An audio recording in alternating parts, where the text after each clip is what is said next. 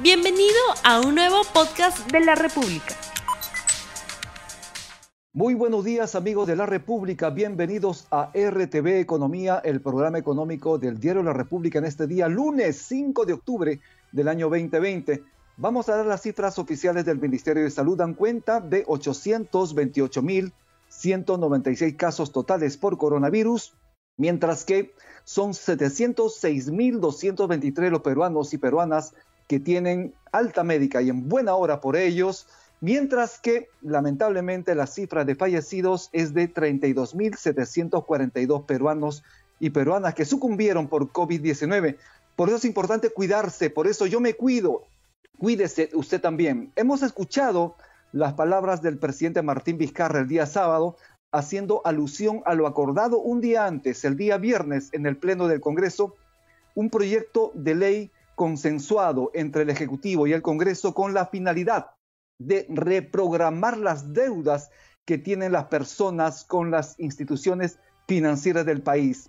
Es importante indicar que el viernes la ministra de Economía y Finanzas, María Antonieta Alba, estuvo allí en el Congreso con la finalidad de buscar aprobar de forma consensuada ese ya esa autógrafa de ley, porque ya fue aprobado por el Congreso. El presidente ha señalado que en cuanto llegue la autógrafa a sus manos, él va a rubricar, lo que implicará entonces que esto se va a efectivizar. Es importante porque en plena crisis económica, producto de la pandemia, muchas personas, muchos peruanos han quedado sin trabajo, sin ingresos económicos, y ello podría generar un serio problema en la cadena de pagos del país. Por eso es importante la reprogramación de estas deudas con menores tasas de interés. Sobre este tema vamos a hablar hoy con el economista Jorge Carrillo Acosta. Él es docente de Pacífico Business School, pero antes de ello vamos a dar paso a la pregunta del día. ¿Reestructuraría su deuda con los bancos? Muy buenos días, señor Carrillo Acosta. Buenos días, Rumi. Gracias por la invitación otra vez.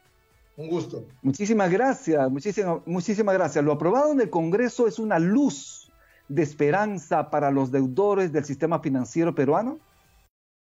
Sí, de hecho, a mí realmente me complace mucho ver eh, primero un trabajo conjunto del Ejecutivo con el Congreso. Yo creo que es la primera vez que se da, eh, lo cual también es una buena señal.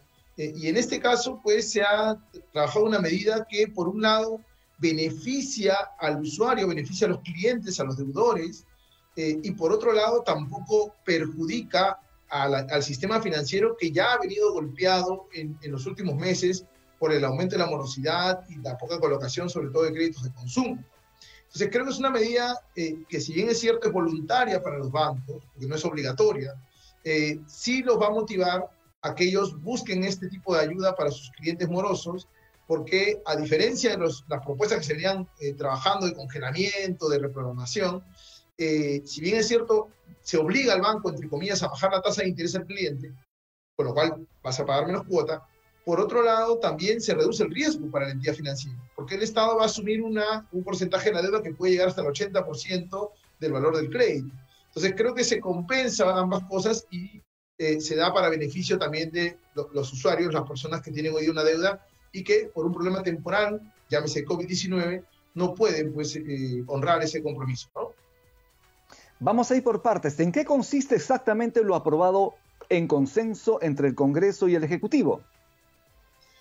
Ya, es un programa de garantías del, Estado por 5.500 millones de dólares, en donde lo que dice el gobierno es, eh, miren señores bancos, si ustedes, va, si ustedes reprograman a sus clientes con un mínimo de seis meses para créditos personales, vehiculares o pymes y mínimo de nueve meses para créditos hipotecarios, ustedes lo reprograman y bajan la tasa en un porcentaje que puede ir entre 10% para hipotecarios y 25% para créditos que tienen tasas con más del 40%, 31% de interés, perdón. En esos casos, si ustedes bajan la tasa y reprograman, yo garantizo, eh, dependiendo del tipo de crédito, hasta el 80% de lo que, me de, de, lo que les debe este cliente. Es un programa de garantías. Es parecido, entre comillas, a Reactiva Perú, en el sentido de que hay un programa de garantías, pero eh, aquí pues no es, no, es un, la reactiva Perú llegaba hasta 98%, ¿no? acá es el máximo de 80% por un lado, y por otra parte, em, de alguna manera tiene, está en función del cumplimiento. Si, el cliente cumplió la tercera parte de los pagos eh, no es la cobertura, solo la tercera parte y, en el segundo tercio se, se, retrasa, la cobertura puede ser 40%, 60%. Pero si ya pagó dos terceras partes y se retrasa justo en la última parte de su tramo de créditos, ya la cobertura puede ir hasta 80%. Ese es un poco, en resumen, lo que, lo que implica el programa. Tenemos unas infografías que vamos a presentar en pantalla mientras les comentamos. Los créditos que se pueden reprogramar son estos créditos de consumo y personales hasta 10 mil soles. Están excluidos las personas con negocios que recibieron créditos de Reactiva Perú, de FAE MIPE, de FAE Turismo, FAE Agro, FAE Turismo y entre, otros también. Estas garantías para créditos de consumo MIPE también van hasta 5 mil soles con el 60%, ¿no? Y 40% para los consumos MIPE. Mayor a 5 mil hasta 10 mil soles es un 80% si el deudor pagó la tercera parte de la cuota de su cronograma de pagos. Del mismo modo, las garantías para los créditos MIPES y vehiculares, 40%, pero son deudas hasta, hasta 20 mil soles. Nuevamente, están excluidos las MIPES que accedieron a préstamos de Reactiva Perú, FAE MIPE, FAE Turismo, FAE Agro y otro programa similar. ¿Qué tan importante será esto no solo para los bancos, también para los usuarios del sistema financiero, señor Carrillo? Yo creo que es bastante importante porque la reducción en cuota puede ser considerable. Eh, como bien dice Rumi, hay cuatro grupos aquí. ¿no? Primero son los préstamos personales o créditos de consumo, también se les llama donde se, se, puede otorgar ese financiamiento hasta un monto de, eh, un saldo, una deuda de 10 mil soles al 31 de agosto. ¿no? Ese, ese es el, el, universo. Después tienes los créditos MIPES, ¿no? los de microempresa, que pueden ir hasta 20 mil soles de deuda al 31 de agosto. Eh, un tercer grupo son los créditos vehiculares, que se adquirieron por un monto original, ahí no es la deuda de agosto, sino el monto original de 50 mil soles. Y por último, los créditos hipotecarios cuyo monto original de crédito fue 250 mil soles. Esos son los cuatro grupos. Y la reducción de deuda, pues, eh, es importante dependiendo de, cuánto obviamente sea la deuda, o sea, el monto de crédito que uno reprograme. Te voy a poner un ejemplo. Eh, imaginemos que una persona tiene un crédito de 10 mil soles, un préstamo personal de 10 mil soles, eh, a una tasa de 40%, y un plazo de 36 meses, que es el plazo máximo que ha establecido el programa. si hoy día tiene esa, esa tasa de 40% a 36 meses, su cuota es más o menos 447 soles. ¿ya? Pero si entra este programa de reprogramaciones, eh, eh, tiene que reducir esa tasa de 40 en 25%. O sea, la reduciría en, eh, de 40 a 30%. Y su cuota bajaría de 447 a 406 soles. A más de 40 soles de ahorro mensual. Que en los 36 meses del crédito sería un poco más de 1.500 soles de ahorro de intereses para este, para este usuario, para este cliente del sistema financiero. ¿Cuáles son las condiciones para acceder a este beneficio de la reprogramación? ¿Son condiciones especiales, por ejemplo? Eh, ¿Cuál debe ser la calificación de las personas que tienen créditos, por ejemplo, de consumo?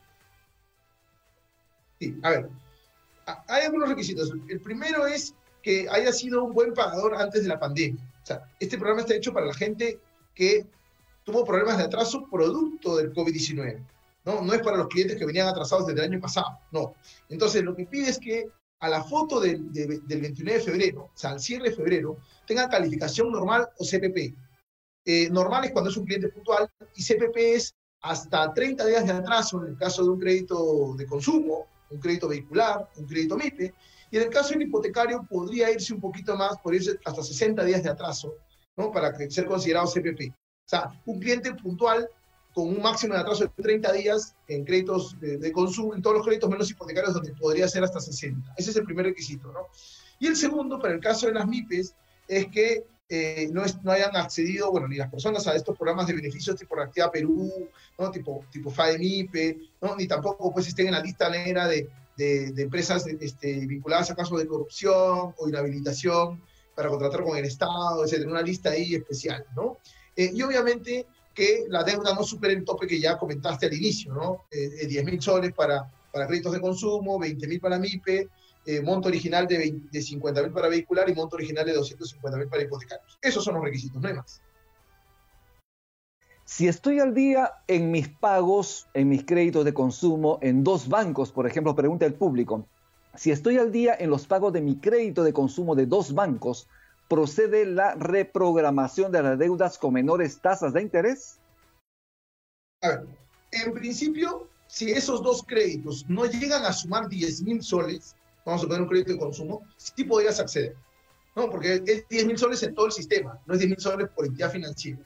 Uno. Número dos, no es una obligación del banco darte este beneficio. O sea, tú vas y te presentas y dices, oye, quiero acceder a este programa, y el banco analizará también si le conviene o no la reducción de tasa y la reducción del riesgo, y si procede a darte esta facilidad o no, ¿no? Depende mucho del análisis de, de entidad financiera en este caso, ¿no? Aunque yo creo que sí van a, van a verlo como súper atractivo y yo, yo, creo que las entidades financieras también van a, van a promover e, esta utilización. Pero en principio, si las deudas suman eh, 10 mil soles o menos, sí podrías acceder al programa. Y si eres un buen pagador. Ojo, puede ser un, puede ser un mal pagador ahorita, por si acaso. O sea, puede que te quedaste sin trabajo y dejaste de pagar puntualmente producto del COVID.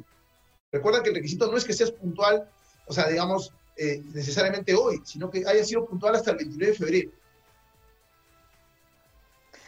Eh, en este caso, por ejemplo, los bancos a regañadientes al inicio de la pandemia iniciaron un proceso de reprogramación voluntaria, pero esto no ha sido suficiente porque obviamente las tasas de interés altas se mantenían. En este caso, por ejemplo, ¿por qué a los bancos sí les conviene hacer esta reprogramación? Porque de alguna manera serían castigados respecto a la calificación crediticia de sus clientes y esto implicaría tener que aportar un poco más de dinero respecto a las deudas, a los créditos que ellos otorgan. Explícanos un poquito del tema. Sí, mira, eh, es cierto, digamos que los bancos, eh, si bien es cierto, algunos hicieron a partir del 30 de marzo, hicieron congelamiento, o sea, perdonaron intereses, ¿no? Perdonaron una, dos o hasta tres cuotas sin intereses. La verdad es que después, como los retrasos fueron mayores a tres meses, fueron cuatro, cinco, seis, entonces ya reprogramaron con el cobro de intereses correspondiente. No subieron la tasa, pero al dar más plazo el dinero, aumentaron obviamente la, eh, el interés que correspondía. Eh, ¿Cuál es la ventaja en este caso? Si bien es cierto, le vas a reducir los ingresos al banco, porque al reducir la tasa, pues sus ingresos financieros se achican, tienes dos ventajas. La primera es que no, hay que, no le vas a manobrar la calificación crediticia, lo que tú comentabas. La calificación crediticia se mantiene como una buena calificación, tal cual estaba en febrero. O sea, pues no vas a hacer provisiones, que es lo que el banco hace cuando tienes un cliente moroso. ¿ya? Eh, no tienes que hacer esa provisión. Y por otro lado, tienes menor riesgo. Reduces tu ingreso, pero también reduces tus gastos por incobrables. ¿Por qué?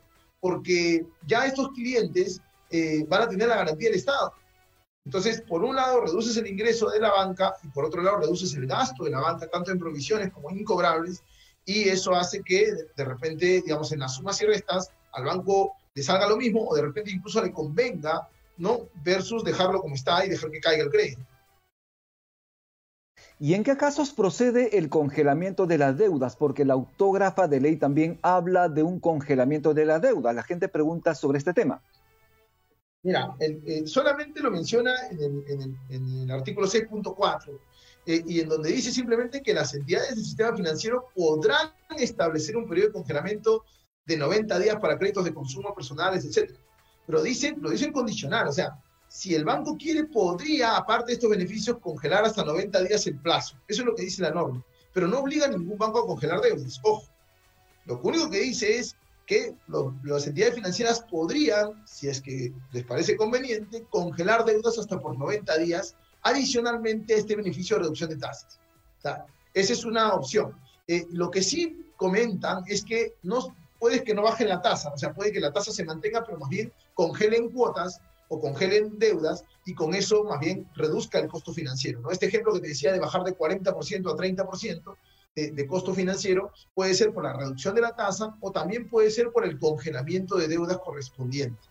¿no? Pero como tal, congelamiento congelamiento no lo obliga, ¿no? no es una obligación del sistema financiero congelar deudas. Es una opción que pone la ley hay una opción crediticia, una opción, un programa también de los bancos que se llama la compra de deuda. Por ejemplo, ¿qué hacen las personas que tienen deudas en dos tarjetas, en tres tarjetas, en varios bancos?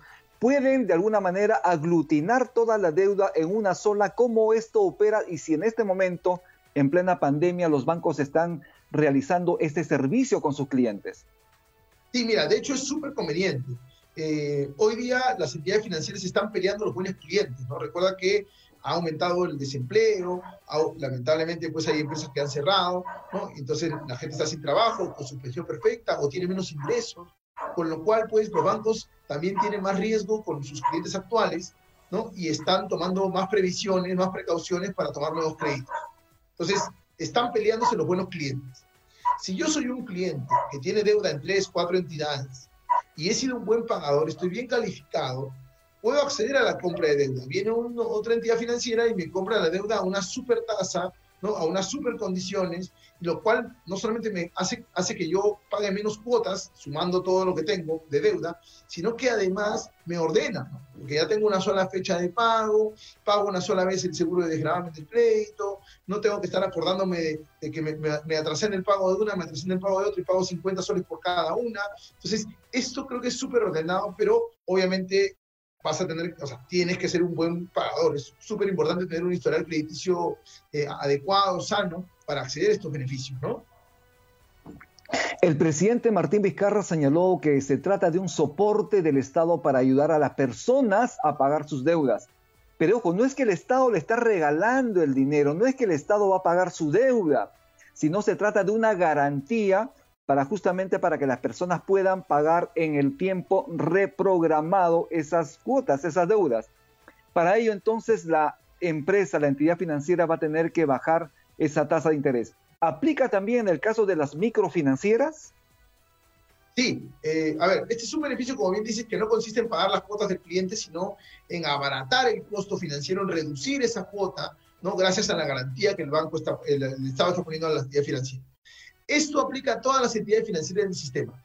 O sea, bancos, financieras, cajas municipales, cajas rurales y pymes, ¿no? Las microfinancieras son estas tres últimas, ¿no? Y algunas que otras financieras.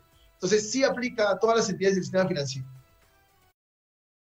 Tenemos una pregunta del público del señor Juan Sagasta y señala lo siguiente, si yo programé mi deuda y estoy pagando puntual, ¿puedo acceder para que me bajen mi tasa de interés? Sí, claro, si uno viene cumpliendo con la reprogramación, con total eh, legitimidad puede acercarse a la entidad financiera y pedir esta reprogramación eh, bajo este programa de garantías COVID-19, ¿no? Pero, ojo, hay que esperar que esto, esto, se reglamente, ¿no? Hay que esperar que esto esté en vigencia. Todavía no, como bien decías al inicio, no se publica y después tienen que pasar 10 días para que se reglamente, ¿no? Esto va a estar vigente todavía, pues, me imagino yo, en un par de semanas, ¿no? Ya me imagino la avalancha de personas que van a acudir a los bancos con la finalidad de reprogramar su deuda. Vamos en breve a presentar los resultados del sondeo rápido que hemos mostrado al inicio del programa. La pregunta que hemos lanzado es la siguiente. ¿Reestructuraría su deuda con los bancos? Repetimos, ¿reestructuraría su deuda con los bancos? La respuesta es la siguiente. Sí, 66%, no 34%. Señor Carrillo Acosta, ¿qué puede usted decir de este resultado a este sondeo rápido realizado con los seguidores de la República?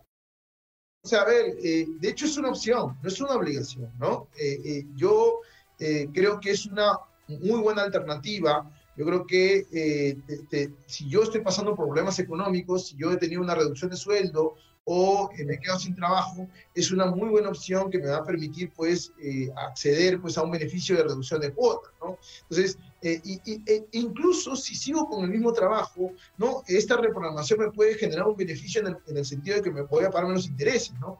Con lo cual yo creo que es una, un beneficio universal que podría ser aprovechado sin ningún problema porque esto es finalmente un programa de garantías que va a beneficiar a todos, creo. Le recordamos que el próximo miércoles 7 de octubre la República desarrollará el webinar Cómo ahorrar en tiempo de crisis. Será de forma gratuita a través de las plataformas digitales de la República, RTV, la televisión en tus manos, y justamente allí estará el economista Jorge Carrillo Acosta, docente de Pacífico Business School. ¿Puede usted dar un poquito del, temario que abordará ese día, miércoles 7 de octubre, con la finalidad de que las personas, los peruanos, quienes se puedan integrar a esta gran plataforma de la República puedan saber de qué se trata, obviamente invitarlos también a saber qué deben hacer para ahorrar en tiempos de pandemia y con eso estaríamos terminando su participación. Muchísimas gracias. No, gracias a ti, Rumi. Mira, eh, sí, el día miércoles tenemos a las 5 de la tarde una charla gratuita eh, breve, dará una hora, un poco más de repente, eh, donde vamos a tocar algunos temas relacionados con el ahorro, ¿no? Primero vamos a comentar un poco por qué es importante ahorrar, ¿no? por qué esto nos ayuda, ¿no? Eh, cómo debo ahorrar, dónde me conviene ahorrar, ¿no? Hay gente que ahorra en su casa, hay gente que ahorra en las juntas, hay gente que ahorra en los bancos, en las cajas, cuál es la ventaja y desventaja de hacerlo, ¿no? Romper algunos mitos que se tienen sobre ahorrar en el sistema financiero y, vamos a terminar con algunos consejos eh, para poder reducir nuestros gastos personales y poder incrementar justamente este ahorro, ¿no? Así que todos están invitados. Eh, eh, agradezco al Grupo de la República por, la invitación también a mí para, para poder dar la charla y encantado de apoyarlos siempre con la educación financiera. Así que los esperamos el miércoles, 5 de la tarde. Muchísimas gracias. Estuvimos entonces con el economista Jorge Carrillo Acosta, docente de Pacífico Business School, que el día miércoles estará en un webinar especial para todos los seguidores de la República, cómo ahorrar en tiempos de pandemia.